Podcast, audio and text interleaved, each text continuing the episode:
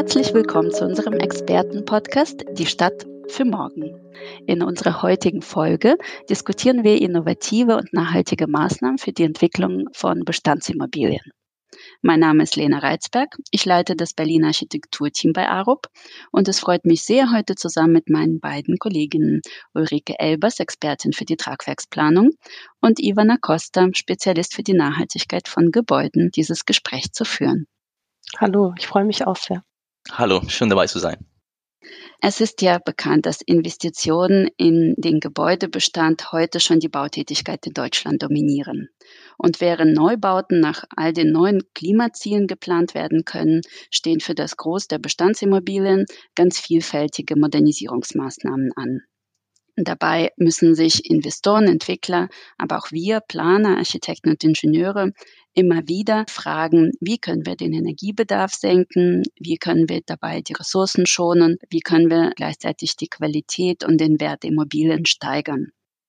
Und in unserem Podcast heute wollen wir diskutieren, wie diese Herkulesaufgabe gelingen kann und welchen Herausforderungen wir uns stellen müssen, um die langfristige Aufwertung der Bestandsimmobilien und deren Wertsteigerung und Klimaneutralität zu erreichen. Aber fangen wir von vorne an. Bei der Frage Neubau der Modernisierung versuchen wir als Planer bei ARUP immer im intensiven Dialog mit unseren Bauherren der Frage zugunsten der Bestandsbauten zu beantworten. Nach dem Motto Retrofit First. Aber warum müssen Bestandsgebäude überhaupt saniert werden? Zuerst einmal sind Bestandsgebäude ein Zeichen unserer Geschichte, unserer Kultur und unserer gesellschaftlichen Identität. Und dazu zählen nicht nur historische Bauten, die ihre Berechtigung schon aus dem Denkmalschutz haben, sondern auch jene aus den Nachkriegszeiten, aus den 80er und 90er Jahren, die vielleicht als weniger ästhetisch oder erhaltenswert gelten, auf den ersten Blick. Aber auch sie formen unsere Städte. Ähm, Bestandsbauten sind Ressourcen, Sie sind Speicher von verbauter grauer Energie und bereits ein Großteil von CO2-Emissionen ist in die Herstellung von Baumaterialien geflossen sowie in den Transport. Wenn wir sagen Retrofit First und wir können das durchsetzen, dann ist schon ein großer Schritt getan. Ich glaube, es ist uns alle im Bausektor bekannt, dass der alltägliche Betrieb von Gebäuden für einen Großteil der gesamten Emissionen verantwortlich ist. Also Gebäude müssen beheizt werden, gekühlt werden, Sie müssen belüftet und beleuchtet werden und das verbraucht eine große Menge Energie. Deswegen würden Regelungen angeführt, wie die NF, die diese Energieverbrauch begrenzen. Und dazu kamen diese Green Building Certification Systems wie LEED, BREEAM, DGNB. Und das alles hat innovative technische Lösungen ausgelöst. Und jetzt haben wir einfach bessere Gebäudehülle, effiziente Gebäudesysteme. Und wir sind alle oder vielleicht nicht alle, aber viele von uns auf diese Green Wave des Bausektors aufgestiegen. Und das ist natürlich super. Die Sache ist, dass diese Bestandsgebäude weiterhin riesige Mengen Energie verbrauchen. Wir müssen dringend alle bestehenden Gebäude auf den heutigen oder sogar noch besseren Standards aufwerten.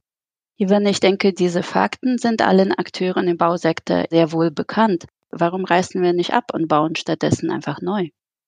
Wenn wir über den Klimawandel sprechen, ist eigentlich das zentrale Umweltproblem nicht der Energieverbrauch, sondern CO2-Emissionen. Unser Kollege Martin Pauli hat bereits bei der ersten Folge auf dieses Thema hingewiesen. Wir müssen einfach uns von dieser Energieeffizienzdiskussion entfernen. Wir müssen anfangen, über CO2-Emissionen zu reden.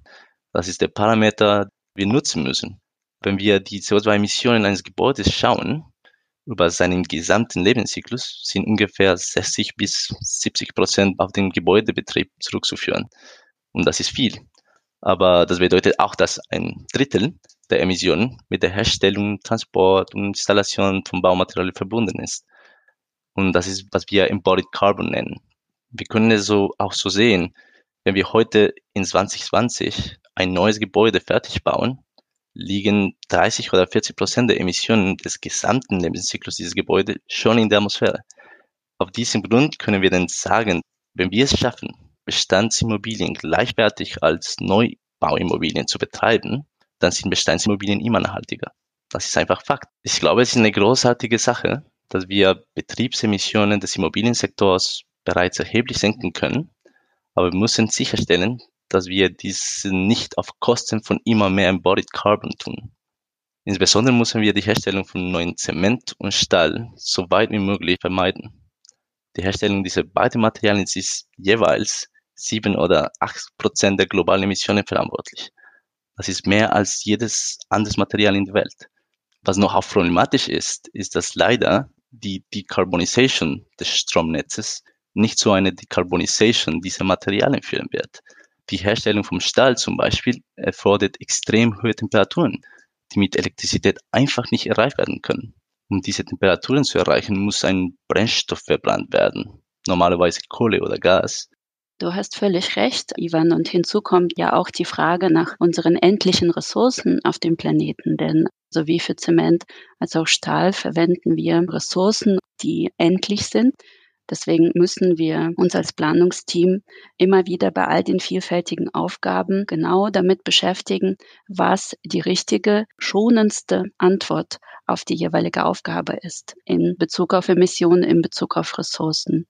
Und ähm, da reichen ja Möglichkeiten von ähm, umfassenden Transformationen, wenn das Bestandsgebäude erfordern, bis zu behutsamen punktuellen Interventionen, bis zu ganz unsichtbaren Instandsetzungen. Weißt du noch, Ulrike, als äh, wir eine große Lagerhalle in Moskau in ein Büro umwandeln äh, durften? Es war eine ganz spannende Aufgabe, denn zum einen war dieses ehemalige Lagergebäude nicht dafür konzipiert, auch Büroräume unterzubringen. Wir fanden heraus, dass so eine großzügige Lagerhalle mit größeren Spannweiten, höheren Decken und auch Lichtschats im Dach einfach ganz andere Möglichkeiten für so ein konventionelles Büro baten und es uns möglich war, sogar ein Schiffsdeck in dem Büro zu integrieren, das als soziale Plattform für die Büroräume diente und sogenannte Breakout Spaces, Begegnungsräume, Mietenräume für Mitarbeiter schuf. Das war natürlich eine spannende Möglichkeit in dieser profanen Lagerhalle, die wir ähm, sonst in einem normalen Neubau in dem Ausmaß nicht gehabt hätten. Planen im Bestand ist in der Tat sehr spannend und ist vor allen Dingen sehr vielseitig. Jeder Bestand ist anders und deswegen geht man auch an jede Bestandsplanung anders heran. Wir haben eine Vielzahl von wunderschönen Projekten. Bei einem ehrwürdigen Bankgebäude in der Schweiz haben wir eine umfassende Sanierung geplant indem wir bis auf die Untergeschosse und dem Erhalt der historischen Fassade das Gebäude komplett entkernt haben und die ganze Maßnahme erfolgte unter laufendem Betrieb. Eigentlich eine Meisterleistung der Planung. Ein anderes Projekt ist die Ertüchtigung des Procuratie Vecchie in Venedig. Wer es nicht kennt, ist das Wahrzeichen Venedigs am Markusplatz, ein 150 Meter langer Arkadenbau, der schon auf das 12. Jahrhundert zurückgeht und äh, der Sitz der venezianischen Baubehörde äh, war, wurde sehr behutsam ein Aufmaß gemacht und es wurde geprüft, ob das Gebäude für Erdbeben ertüchtigt werden müsse. Zu den Beispielen zählt auch noch das Projekt Ivan, was wir zusammen ähm, auch mit Ulrike bearbeitet und entwickelt haben, ein ehemaliges Hochregallager. Auch in der Schweiz haben wir vor kurzem ein ehemaliges Hochregallager das vor 20 Jahren schon in, in einem Büro genutzt wurde, weiter transformiert. Und da haben wir moderne Arbeitsplatzkonzepte und Forschungsräume integriert. Wir haben für unseren Bauherren und für die Nutzer äh, Beispiele berechnet, indem wir die Vor- und Nachteile auch in Bezug auf Emissionen von Neubau, Teilsanierung und Komplettsanierung verglichen haben. Und die Wahl war eindeutig am Ende. Das sind alles gute Beispiele dafür, wie wir in unserer gemeinsamen Arbeit ja die Bestandsimmobilien immer als wertvolle Speichermedien betrachten. Es gibt sehr viel zu entdecken, zu lernen, angefangen von der gelebten Geschichte. 12. Jahrhundert ist ein extremes Beispiel, aber auch aus den Gebäuden aus der heutigen Moderne, auch 60er, 70er Jahre gibt es viel zu entdecken für uns als Planer. Und sind dabei solche Aspekte wie Architektur, Licht, Raumatmosphäre, Akustik sehr wichtig. Wie wirkt so ein Gebäude oder Räume und was ist davon erhaltenswert auch über Generationen hinaus?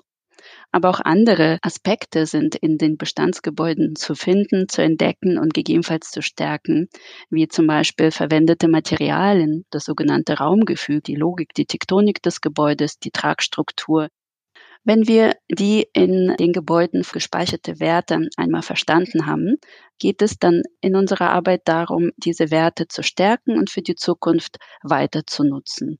Immer im Dialog mit unseren Bauherren, mit den Nutzern. Und ein ganz zentraler Aspekt bei der Bestandsentwicklung ist dabei die dauerhafte Nutzung und langfristige Aufwertung der Immobilien. Also die Frage nach Flexibilität und Zukunftsrobustheit. Wie kann denn so ein Spagat gelingen? Damit unsere Gebäude, die heutigen Neubauten, wie auch die heute sanierten Bestandsbauten zukunftsfähig sind, müssen sie eine flexible und adaptierbare Nutzung erlauben. Ein wesentlicher Aspekt der langfristigen Aufwertung ist sicherlich nicht nur das Tragwerk, sondern eine hohe qualitative technische Ertüchtigung. Und dazu zählen Brandschutzanlagen oder Anlagen der Haustechnik sowie eine hochwertige Fassadenplanung. Wir hatten in Berlin ein großes Umplanungsprojekt. Da mussten alle Gewerke und alle Fachplanungen wie ein Uhrwerk zusammenarbeiten. Und das haben wir ganz gut hingekriegt. Nicht zuletzt haben uns da einige unserer digitalen Tools auch ähm, geholfen.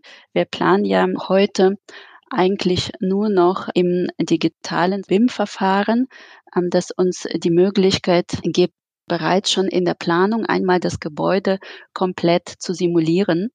In diesem Beispiel der Stahlbau, den wir Brandschutz ertüchtigt haben, das ist ein Gebäude aus den 70er Jahren und das hat eine komplett neue ähm, Haustechnik erhalten und den kompletten neuen Innenausbau, sodass von innen für die Nutzer ein sehr modernes zeitgenössisches Büro mit deren Bürokonzepten erstellt hat. Aber bei der Planung kam es bei uns doch auf jeden Zentimeter an die Platzkapazitäten zwischen dem Tragsystem und den, dem Innenausbau waren noch nach den Normen aus den 70er Jahren bemessen und teilweise nicht für heutige Anlagen ähm, geeignet. Und so hatten wir die Möglichkeit, zum Beispiel in unserem BIM-Modell mit all den Fachplanern gemeinsam das Gebäude Zentimeter für Zentimeter durchzuplanen. Beim Planen im Bestand braucht es Erfahrung im Groben wie im Feinen. Wir müssen damit umgehen, was uns vorliegt. Und dazu braucht es eine sehr umfangreiche oder solide Bestandsanalyse. Man muss zu Beginn der Planung die richtigen Fragen stellen. Man muss einen Fragenkatalog erarbeiten und eine ganz projektspezifische Strategie erarbeiten. Und Wichtig ist, dass man den Bauherrn auf diesem sehr spannenden Weg mitnimmt und oder mit viel Transparenz auf dieser Reise begleitet. Oftmals ist es so, dass keine Bestandspläne vorliegen, einfach weil das Gebäude zu alt ist, weil Umplanungen nicht ausreichend dokumentiert wurden, weil man früher ja auch nicht die digitalen Möglichkeiten hatten, äh, Daten zu speichern. Und da ist der Weg jetzt besonders spannend. Wir benutzen die digitalen Technologien um eine schnelle Bestandsaufnahme vorzunehmen. Zum Beispiel die Verwendung eines 3D-Scanners, den man auch aus der Planung in der Archäologie kennt oder in der Denkmalpflege. Die Vorteile des digitalen Aufmaßes sind, dass es sehr schnell geht. Wir haben schon Bürogebäude freitagsabends nach Dienstschluss aufgemessen und die Daten montags morgens zur Verfügung gehabt und konnten gleich mit der Planung beginnen. Unsere Projekte zeigen immer wieder, dass es am Ende keinen Qualitätsunterschied geben kann oder geben wird zwischen einer Sanierung und einem Neubau. Und dabei legen wir natürlich Wert auf Flexibilität der Gebäude, damit sie für die Zukunft gerüstet sind, sind immer in diesem Dialog, um zwischen Flexibilität, Nutzen und Ökonomie abzuwägen und da den goldenen Mittelweg zu finden. Ein Bestandsgebäude zu modernisieren ist dennoch immer günstiger als neu zu bauen. Vielleicht kommen wir nochmal zu der grauen Energie zurück. In den Bestandsimmobilien ist ja bereits viel graue Energie gebunden und durch die weitere Nutzung der Immobilien wird Energie gespart. Das ist ein wichtiger Aspekt. Aber welche weiteren Nachhaltigkeitsaspekte gibt es beim Bauen im Bestand noch zu berücksichtigen? Es gibt mehrere. Also zum Beispiel haben wir die Gesundheit der Gebäudenutzer, die Begrünung und der Link mit Biodiversität und Wasserkreislauf. Es gibt auch die Materialität der Gebäude, die zum urbanen Wärmeinseleffekt beiträgt. Aber auch ein sehr wichtiger Aspekt, den wir betrachten müssen, ist Klimaanpassung. Wir erleben bereits heute Wetteranomalien, die jedes Jahr noch stärker werden. Häufigere und extreme Hitzewellen, lange Trockenperioden und dann auch extreme Regenfälle im gleichen Jahr. Die Bestandsgebäude würden einfach nicht so geplant, dass sie unter diesen Bedingungen funktionieren. Wir müssen sicherstellen, dass Bestandsgebäude nachgerüstet werden, um diese zukünftigen Klimabedingungen widerstehen zu können. Und das ist für Gebäudeeigentümer extrem wichtig, weil Klimawandel nicht nur ein physisches Risiko für die Immobilien darstellt, es liegt in dem finanziellen Interesse, ihre Immobilien so aufzuwerten, dass sie auf den Immobilienmarkt kompetitiv und attraktiv bleiben. Das bedeutet ja, dass es einen klaren finanziellen Vorteil gibt, wenn Eigentümer ihre Gebäude nachrüsten oder wenn Investoren nachhaltige Gebäude erwerben. Auf jeden Fall. Also hier will ich das Konzept Stranded Asset ansprechen. Ein Stranded Asset ist by definition ein Vermögenswert, der eine Abwertung erleidet, seine Performance die Erwartungen des Markts nicht erfüllt. Die Sache ist, dass dieses Label nachhaltig immer sehr unklar war. Aber was jetzt in Europa geschieht, und das ist sehr interessant, ist, dass endlich eine offizielle und klare Definition dafür gegeben wurde was eine nachhaltige Investition ist.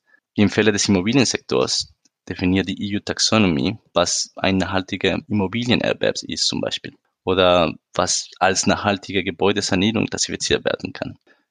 Wenn diese Definitionen nicht erfüllt werden, kann die Investition einfach nicht als nachhaltig benannt werden. Daher würden Investoren keinen Zugriff auf grüne Kredite und günstige Raten erhalten. Ich bin davon überzeugt, dass wir, wenn wir Verantwortung gegenüber unserem Planeten zeigen wollen, den größten Teil unserer Bestände weiterentwickeln müssen, statt neu zu bauen. Ich denke, das wurde heute in dem Gespräch ziemlich deutlich. Es gibt zu diesem Thema noch sehr viel zu sagen, aber leider müssen wir zum Schluss kommen. Ulrike, Ivan, habt ihr noch eine Empfehlung, die ihr unseren Zuhörern mit auf den Weg geben würdet? Meine Empfehlung ist mehr Mut, mehr Kreativität und mehr Innovation. Ich möchte nur wiederholen, wie wichtig es ist, die CO2-Emissionen als Bewertungsparameter zu verwenden. Wir müssen immer CO2-Emissionen in Betracht ziehen, wenn wir wirklich Klimaneutralität erreichen wollen. Das sind schöne Wünsche. Ich kann mich dem nur anschließen und hoffe, dass wir zusammen noch viele weitere Möglichkeiten haben, schöne Räume für Nutzer zu schaffen.